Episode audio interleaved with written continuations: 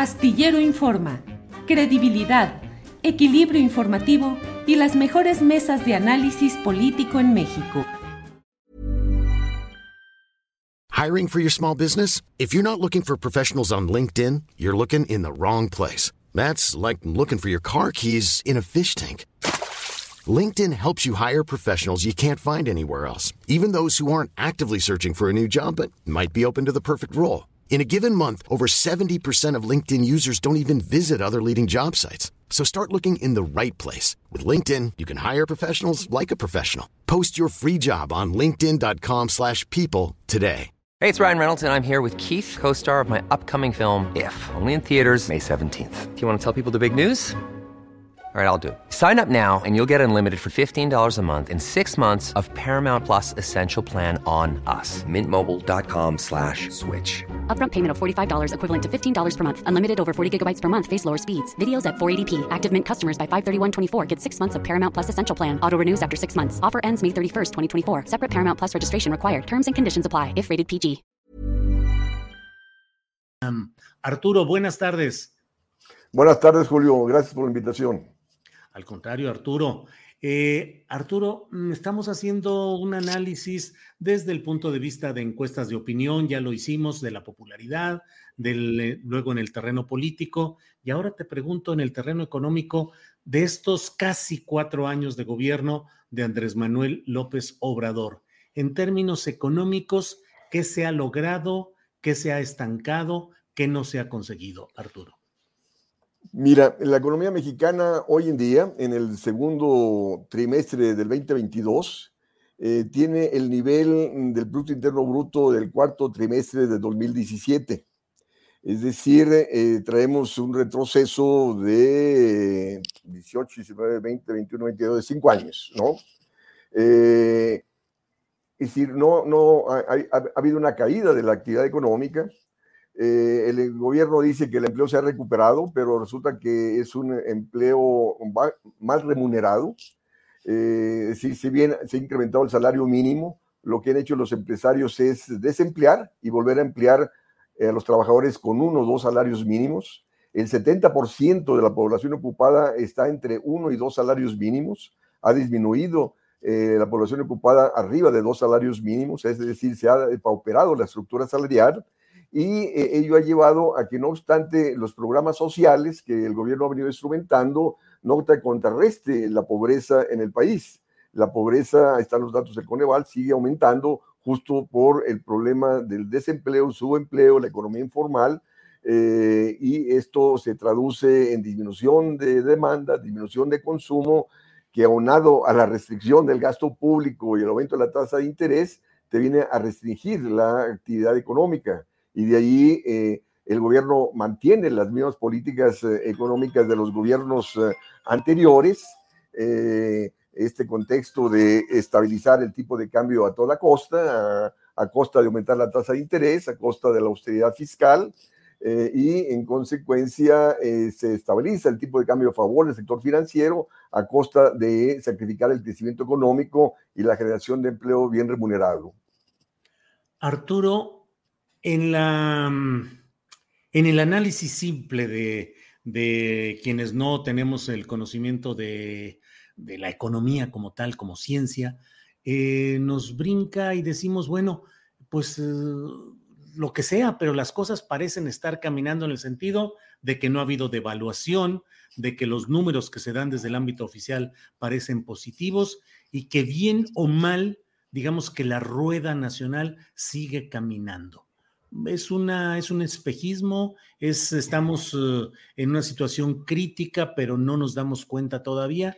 ¿En qué situación estamos, Arturo? Mira, Julio, el problema es que en el país predomina el enfoque neoliberal de estabilizar el tipo de cambio, de tener un peso fuerte, de mantener la estabilidad del tipo de cambio y evitar devaluación. Eso nos ha costado muy caro. O sea, nos ha costado de que la tasa de interés esté aumentando para que el capital venga y no se vaya, y esa alta tasa de interés te frena la actividad económica, eh, te frena la generación de empleo y, repito, y de ahí eh, la problemática económica en la cual estamos.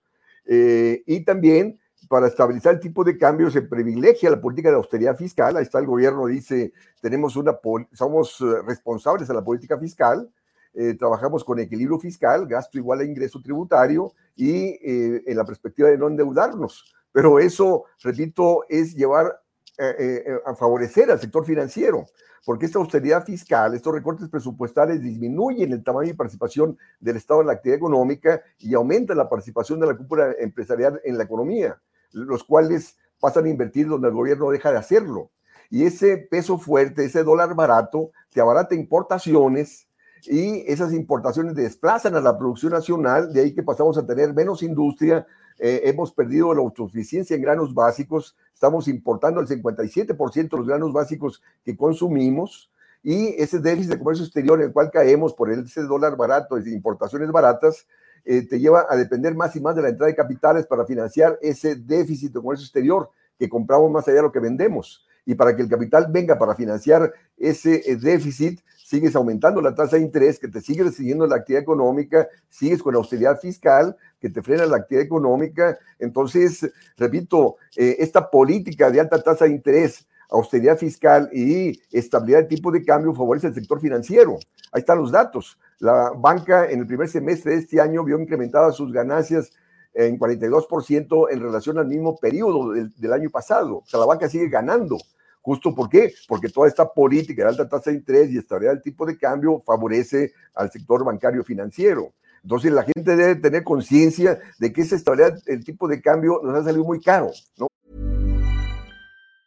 A lot can happen in three years, like a chatbot may be your new best friend. But what won't change? Needing health insurance. United Healthcare Tri Term Medical Plans, underwritten by Golden Rule Insurance Company, offer flexible, budget friendly coverage that lasts nearly three years in some states. Learn more at uh1.com. I'm Sandra, and I'm just the professional your small business was looking for. But you didn't hire me because you didn't use LinkedIn jobs. LinkedIn has professionals you can't find anywhere else, including those who aren't actively looking for a new job but might be open to the perfect role, like me. In a given month, over 70% of LinkedIn users don't visit other leading job sites. So if you're not looking on LinkedIn, you'll miss out on great candidates like Sandra. Start hiring professionals like a professional. Post your free job on linkedin.com/people today.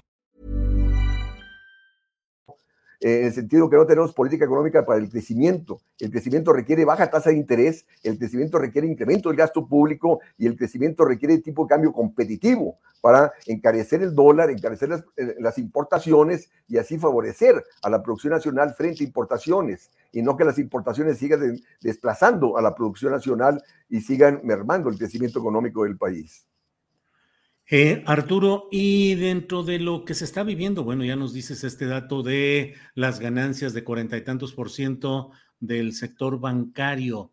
Los grandes capitales, los uh, antes uh, integrantes de la llamada mafia del poder, ¿cómo les ha ido en estos cuatro años? ¿Qué tanto se ha afectado a los grandes capitales en este lapso, Arturo? En absoluto. A pesar del discurso del presidente que va a repetir hoy a las 5 de la tarde de que es diferente a los gobiernos anteriores porque no rescata la banca, la banca gana lo que quiere, la banca no está siendo regulada, ¿no?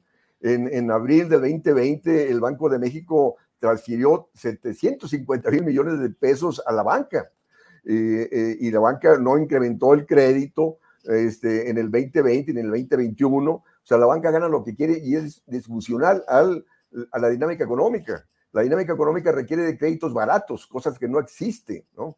Entonces, eh, el, sector financiero, repito, ha sido favorecido en el gobierno actual, igual como fue favorecido por los gobiernos eh, anteriores. La política neoliberal se mantiene tal cual.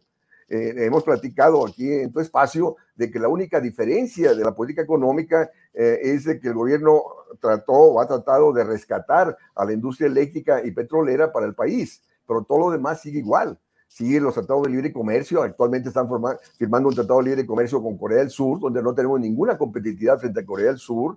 Están tratando de firmar un tratado de libre comercio con el Reino Unido. Este, y, repito, sigue eh, las políticas de libre movilidad de mercancías y capitales, la autonomía del Banco Central, un Banco Central que sigue actuando en favor del sector financiero, aumentando la tasa de interés.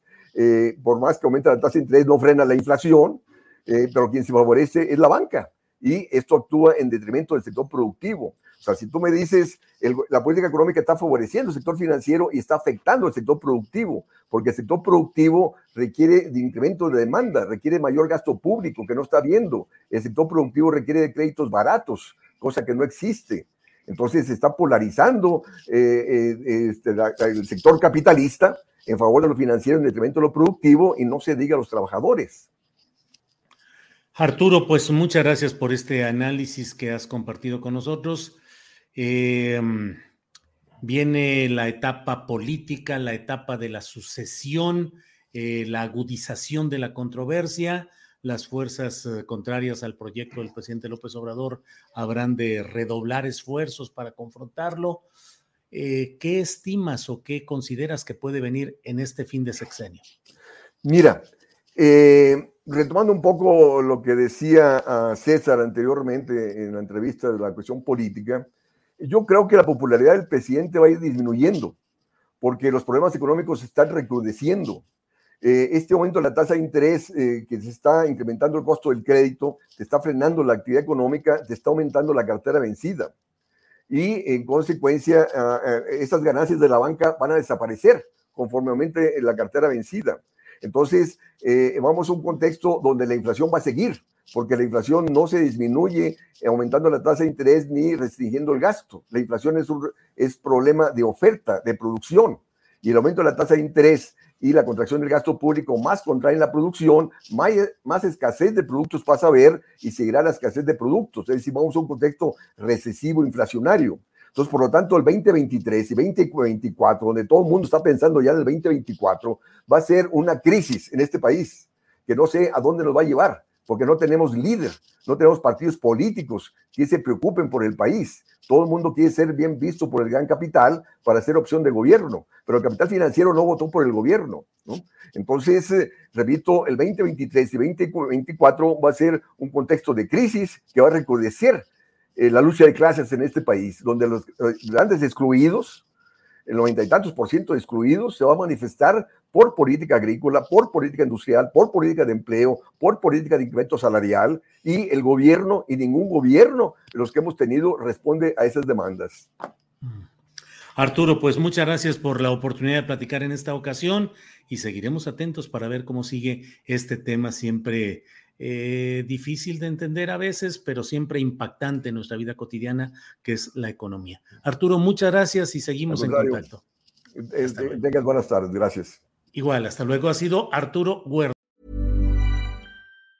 Planning for your next trip? Elevate your travel style with Quince. Quince has all the jet setting essentials you'll want for your next getaway, like European linen, premium luggage options, buttery soft Italian leather bags, and so much more and it's all priced at 50 to 80% less than similar brands. Plus, Quince only works with factories that use safe and ethical manufacturing practices. Pack your bags with high-quality essentials you'll be wearing for vacations to come with Quince. Go to quince.com slash trip for free shipping and 365-day returns. Para que te enteres del próximo noticiero, suscríbete y dale follow en Apple, Spotify, Amazon Music, Google o donde sea que escuches podcast. Te invitamos a visitar nuestra página julioastillero.com.